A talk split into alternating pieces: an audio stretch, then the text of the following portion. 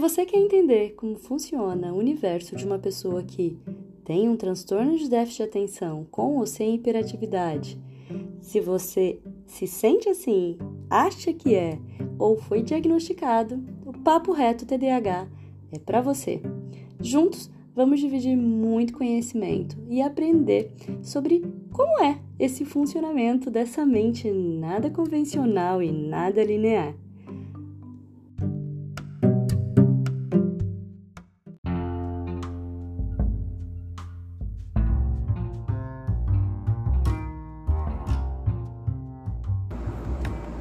Olá, tudo bem? Começamos aqui o episódio 3 do Papo Reto TDAH. E hoje eu vou falar com você sobre autocobrança. E vou te dar aqui quatro dicas de como você conseguir ter uma gestão melhor da sua autocobrança e ser mais feliz. Então vamos falar sobre a tirania da autocobrança. Começo te fazendo uma pergunta. Você costuma se autocobrar? Isso é algo normal para você? Você entende o que é autocobrança? Então eu vou te falar um pouquinho o que é autocobrança. Autocobrança nada mais é do que o seu diálogo interno cobrador. Sabe? Aquela voz interior que fica martelando em sua cabeça, que fica te dizendo o que você tem que fazer ou deixar de fazer, sim ou não, aquela tirana daquela voz. Se esta voz fosse uma voz doce e amorosa, tudo bem, né? Daria a gente conviver com ela numa boa. Que é, inclusive, o que deveria ser. Mas infelizmente não, não é. Trata-se de uma voz carrasca, é uma voz inflexível e extremamente julgadora, cheia de críticas e, é claro, regada a muita negatividade.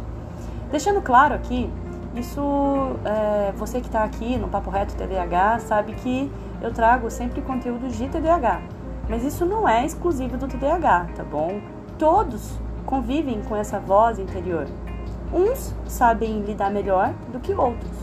Ela faz parte dessa nossa estrutura psíquica, psicológica. E quanto mais bem resolvido essa pessoa tá, mais maduro emocionalmente ela é, mais facilmente será conviver com essa voz interior de autocobrança, essa voz da nossa consciência julgadora. Ela tem, é, só para você entender, né, que não, não é algo que surge do nada. Como eu te disse, é uma função psíquica, ela está ali, ela fala direto com o nosso inconsciente. Então, ela tem essa função extremamente importante de se conectar com a nossa consciência do que é certo, do que é errado e nos ajuda a tomar decisões decisões. Né? Já já a gente vai falar sobre isso. E então, concluindo aqui, se ela tem essa função de nos apoiar em nossas tomadas de decisões, então a gente pode concluir que é, o relacionamento pode ser mais saudável se com essa voz, né, cobradora, se é, você tiver uma melhor condição emocional, se você tiver um maior equilíbrio emocional você vai conseguir ter uma melhor relação com essa voz é, cobradora, sua voz, a sua consciência julgadora. E assim você vai poder ter decisões mais assertivas, certo? Certo, é isso mesmo. Mas então eu te pergunto, como você tem se relacionado com essa sua voz da autocobrança? Aquela vozinha que fica lá no fundo te chamando atenção, querendo mandar em você todo tempo. Você costuma conversar com ela você escuta, analisa o que ela está te dizendo, você negocia com ela, chega num acordo? Ou você é daqueles que briga com ela, nega ouvi-la e tende a fazer justamente o contrário do que ela pede ou impõe para você fazer? É, tipo, tu não me manda, né? Tu não me manda, eu não quero saber de você. É isso que eu tenho para te dizer. Aquele diálogo interno que você costuma ter e eu sei que na maioria das vezes ele é desestruturado, ele é, pode te fazer mal, muito mal, e trazer consequências severas para sua vida. É, eu vou traduzir aqui para você, para você entender do que eu tô falando de uma forma mais fácil. Sabe aquele diálogo que é, você fica escutando assim o tempo todo, como se tivesse alguém batendo no seu ombro e te chamando para fazer as coisas? Sei que você deveria fazer isso ou aquilo, mas você nunca consegue parar para fazer? É, é aquele famoso sei o que preciso fazer, mas não faço. Que você sabe, que você fala, eu sei que eu tenho que fazer, mas eu não faço. E quando você faz, né? E quando você não faz, na verdade, quando você não realiza aquilo que você deveria fazer, mas não faz, é, como que você se sente? Culpado? Culpada? Tem ódio de você mesmo? Você sente uma fraude, um fracasso? É. É, é isso que faz e retroalimenta o seu ciclo sabotador. É, quando você sabe que deveria fazer algo, mas você não faz, você vai se julgar. E quando você se julga, ter raiva de você, você vai ter comportamentos sabotadores. E é claro que você vai dar força para esse diálogo interno julgador e punitivo de fazer o que quiser com você. É como se você tivesse dois eus. Na verdade, a gente tem vários, mas é, esse, essa característica desse diálogo interno cobrador, ele é muito forte e punitivo. É, e assim, isso faz com que a gente fique meio pirado, inclusive nessa nova realidade que a gente tem aqui hoje, que são as redes sociais. É, sabe aquela aquela quando você aquela máxima que quando você vê na rede social aquela pessoa conseguindo fazer aquilo que você sabe que você precisava fazer, mas você não faz, aí você fala assim: "Nossa senhora, viu só?" Aquela vozinha vem. O teu diálogo interno cobrador vem: "Nossa, viu só? Se você tivesse feito, né, você teria tido sucesso. O outro lá tá fazendo, mas você aí fica só enrolando, você é uma fraude, né? Tá fadado ao fracasso na vida. Dia e noite essa voz vai te atormentar. De forma depreciativa, com certeza, vai te jogar para baixo. Vai gritar na sua mente, te cobrando, cobrando, cobrando, cobrando. É uma autocobrança gigantesca. E um novo ciclo de sabotagem vai começar. Esse aqui é só um exemplo de um diálogo interno autocobrador, mas eu vou seguir aqui para você entender ainda mais. É, eu quero que você entenda, como eu disse, isso funciona para qualquer pessoa, é assim que funciona para qualquer pessoa. Mas imagina só esse ciclo em uma mente TDAH, seja apenas com o A da desatenção ou o H da hiperatividade, que inclusive pode ser só mental, para que fique claro, aquela hiperatividade mental. A mente TDAH ela não desliga facilmente, pois é, é nós não, eu sou TDAH, você sabe, né? Quem nasceu TDAH é, a gente não possui a habilidade de inibir os impulsos, os pensamentos, assim como autorregular as emoções. A gente não tem o botãozinho de aumentar ou diminuir ativado, né? A gente tem que aprender. Todo mundo tem que aprender, mas no caso do TDAH é mais difícil. É, na verdade, trata-se de uma mente que não sabe distinguir muitas vezes o certo do errado. Distinguir quando deve continuar ou parar. Sabe o bom senso? Muitas vezes a gente perde, tá? É, a gente tem muita dificuldade de tomar decisão, isso inclusive faz parte do nosso transtorno. Principalmente se estamos com questões emocional, emocionais, mas mal resolvidas ali, ativadas. Né? Ah, tipo, estresse ativado, tristeza, frustração ativado. Aí a gente emburrece mesmo, não tem jeito. E assim, quem possui o TDAH costuma eh, ter medo. Medo de relaxar, de pegar leve, de confiar em si mesmo mesmo, sabe? Pois na maioria das vezes a gente costuma se ferrar quando a gente relaxa. A gente costuma perder o controle. Essa é a verdade. Vamos entender um pouco melhor isso? É, é, é como se a gente acabasse optando por pegar pesado demais e dar muita atenção para essa voz interior da autocobrança. Afinal, a gente não confia na gente, né? Em nossa capacidade de execução das coisas. E passamos a acreditar que a gente não pode relaxar. Afinal, a gente não confia em nossa capacidade de fazer o que a gente precisa fazer. E quando a gente finalmente, né, a gente relaxa, quando acontece de relaxar, a gente acaba esquecendo os prazos. Coisas, detalhes, né, a serem feitos, a gente comete erros, e na maioria das vezes são erros idiotas, mas que têm consequências. Isso não, faz com que a gente realmente parece que a gente é displicente nesse processo. Mas não porque a gente quer, mas porque a gente tira a nossa atenção da onde realmente importava estar. E esse processo vai, vai, vai. E quando estamos exaustos, e quando a gente fica assim, cansei, né? Cansei de seguir essa atenção dessa voz interior cobradora e tirana que tá mandando em mim regras, regras, tem que ser assim, tem que ser assim. Quando a gente já tá sucumbindo de verdade ao excesso de seguir, de jogar esse jogo de maneira resignada, de baixar a cabeça, a gente decide lutar contra ela, ignorar essa voz. Olha só que interessante. Aí a gente faz o quê? O contrário. A gente decide transgredir. Transgredir e fazer exatamente o inverso que essa voz queria que a gente fizesse. Então a gente relaxa e tocamos literalmente o foda-se. E vamos nos compensar. O que, que acontece? Logicamente, nesse processo, miopia temporal, nos perdemos do espaço-tempo. Passou o tempo, né? Rolou, rolou, rolou. E quando nos damos conta, o tempo passou. Ferrou. Não fizemos. O desespero bate. E o que a gente faz? Lá a gente vai correndo de novo. Lá estamos nós, batendo na porta da voz da consciência cobradora, implorando para que ela, mais uma vez, nos tire da enrascada que nos metemos. E um novo ciclo de resignação, obrigação e medo se inicia. Isso acontece com você? Tá fazendo sentido? Se sim, vamos seguir aqui com o raciocínio.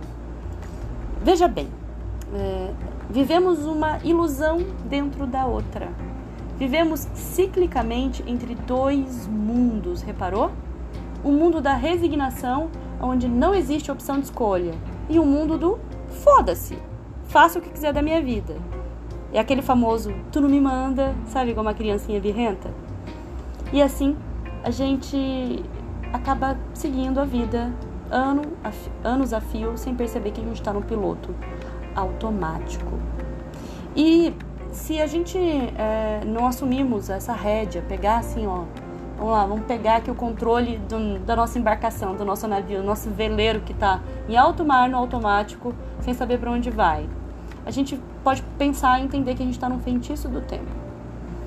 É, só para deixar mais uma vez claro aqui, isso não é exclusivo do TDAH. Porém, devido às nossas inabilidades de frear os impulsos e pensamentos, a gente acaba sofrendo mais ativamente com isso. E você que está aí me escutando sabe do que eu estou falando. Não sou, não é que você é especial, não, mas você se ferra mais, porque você tem mais dificuldade de gerir essa impulsividade, de conseguir regular é, as suas emoções e, e fazer esse processo. Observe bem, eu disse aqui há pouco que é, um novo ciclo de resignação, obrigação e medo se inicia. Quando a gente está no automático e a gente não se conhece tão bem assim, não sabe como a gente funciona, não tem o controle dessa, o que fazer, como se autorregular, como sair desse ciclo sabotador, desse feitiço do tempo, a gente vai sempre obrigação e medo e vai acabar agindo e vivendo dentro de eu não tenho opção de escolha, eu sou um refém desse processo, eu não tenho o que fazer. Eu nasci assim, vou morrer assim, síndrome de Gabriela. E é justamente isso que é, a gente pode mudar. E como a gente pode mudar esse cenário? Agora eu vou te dar quatro dicas para que você é, possa de repente entender quais são os passos, né, para você conseguir sair desse cenário. Não é simples, não é algo automático e rápido, mas é um caminho, ok? O passo número um é muito autoconhecimento. Conhecer o próprio funcionamento comportamental, fisiológico, como seu corpo funciona, como você funciona, emocionalmente, claro, o seu processo emocional, psíquico, emocional, porque você é o que você sente, não pode esquecer. Isso é fundamental para você conseguir sair definitivamente desse processo automático que você não percebe que está. E conseguir regular o seu diálogo, a sua capacidade de conversar aí com essa voz autocobradora, tirana, Passo 2. Desenvolver um diálogo interno estruturado. Aprender a conversar com você mesmo com clareza, sabedoria, sabendo fazer as perguntas certas a si mesmo. Isso exige treino. Você nunca foi ensinado a isso. Tem que saber que você tem que aprender a fazer as perguntas certas. Você pode não ter todas as respostas. Uh, o segredo não está em ter as respostas, em sim fazer as perguntas certas. São elas que vão te levar para o destino mais. É, um destino mais assertivo, vou colocar, de maior sucesso, beleza? E com maior qualidade de vida, é claro. Você vai cortar caminho fazendo isso. Passo 3: aplicar autorresponsabilidade nas escolhas. autorresponsabilidade é a chave para substituir as escolhas na vida baseada em medo e obrigação, que foi o que eu disse, passando a viver na leveza das escolhas conscientes. Mas você não conseguiria fazer, é, desenvolver a autorresponsabilidade sem os dois passos anteriores. Fica a dica, tá bom? Mas autorresponsabilidade é um caminho necessário para isso. Passo 4. Pare de se comparar com o outro. Você é único. E sempre busque pensar assim: eu posso realizar o que eu quiser. Mas será que eu estou disposto a sustentar o preço que eu tenho que fazer, do que eu tenho que me comprometer, do que eu tenho que abrir mão para realizar isso? Interessante essa pergunta. Lembra que eu te disse? Diálogo interno estruturado, fazer as perguntas certas. Essa é uma boa pergunta para você. E esse último passo, aqui o 4, talvez seja o mais importante atual. Estamos vivendo esse fenômeno de informação nas mídias sociais. E nunca podemos esquecer que na rede social tudo é lindo, perfeito, colorido, fantástico, parece fácil. Você também não sabe o preço que o outro está pagando para atingir aquilo que ele demonstra estar conseguindo, porque na verdade você nem sabe se ele está conseguindo resultado com aquilo. Mas pode parecer que sim, isso já é suficiente para você. Afinal, talvez você queira acreditar nisso. Pensa nisso também. Então, se você está se comparando excessivamente e sente ansiedade e tristeza ao ver a vida dos outros ou dos seus concorrentes nesse processo, está na hora de você dar um tempo, de você se cuidar, se acolher e mais uma vez lembrar-se disso. Eu sou capaz de realizar o que eu quiser. Mas será que eu estou disposta a pagar o preço de me dedicar para conquistar isso? Se a resposta for sim, boa sorte. Vai lá, arregace as mangas e fazer acontecer. Vai fazer acontecer, meu filho. Tá na hora. Mas se a resposta for não, entenda que o seu resultado vai ser proporcional à sua dedicação, à realização. Você terá um resultado sim. Talvez não o que você idealiza, mas sim será um resultado que você talvez tenha que aceitar, né? Porque feito é melhor do que perfeito. Saia da idealização. Vaze da idealização. Lembre-se que você é o que você é. E que você tem que entender que você vai dar conta daquilo que você dá conta de assumir. O que, você dá, dá conta de sustentar em fazer? É baseado nisso que você vai assumir a realização e vai ser baseado nisso que você vai pensar no resultado que você vai ter. Pode ser menor, mas vai de passinho em passinho você vai chegar lá. Menos é mais. Então, bora parar de reclamar, vamos, que a vida tá esperando, né? Combinado? Então é isso aí. Se você gostou do conteúdo desse episódio, compartilha, envia para aquela pessoa que fica reclamando, que fica se autocobrando, que é inflexível e rígida demais. E vamos fazer a vida dos outros melhores, mas comece com a sua. Combinado? Quer saber mais como eu posso te ajudar nesse processo de autodesenvolvimento? Vai lá na academiadeemoção.com.br que vai ter muita informação e você pode me chamar, conversar comigo para eu te ajudar. E se você quer conhecer um pouco mais também do meu trabalho, dá uma olhadinha lá no YouTube, Lenisa Lucena, no Instagram. Seja muito bem-vindo, tá bom? Uma boa semana e um bom 2022 pra gente!